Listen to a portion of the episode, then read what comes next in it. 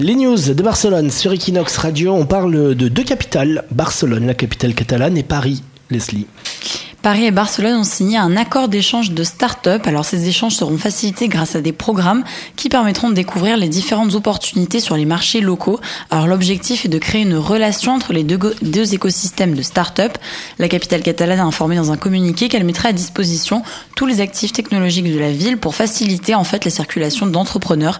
Alors plus précisément, cet accord s'adresse aux entreprises émergentes, à la croissance rapide, ayant moins de 5 ans, qui ont envie d'explorer et de comprendre les marchés européens.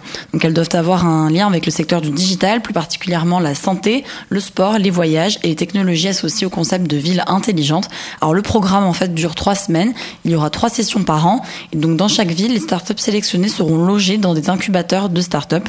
Donc pour développer l'échange de connaissances et de projets dans le digital entre les deux villes, Paris sera aussi la ville invitée du salon Maker Fair de Barcelone en 2018 et la capitale catalane participera à Fab City Summit 2018 à Paris.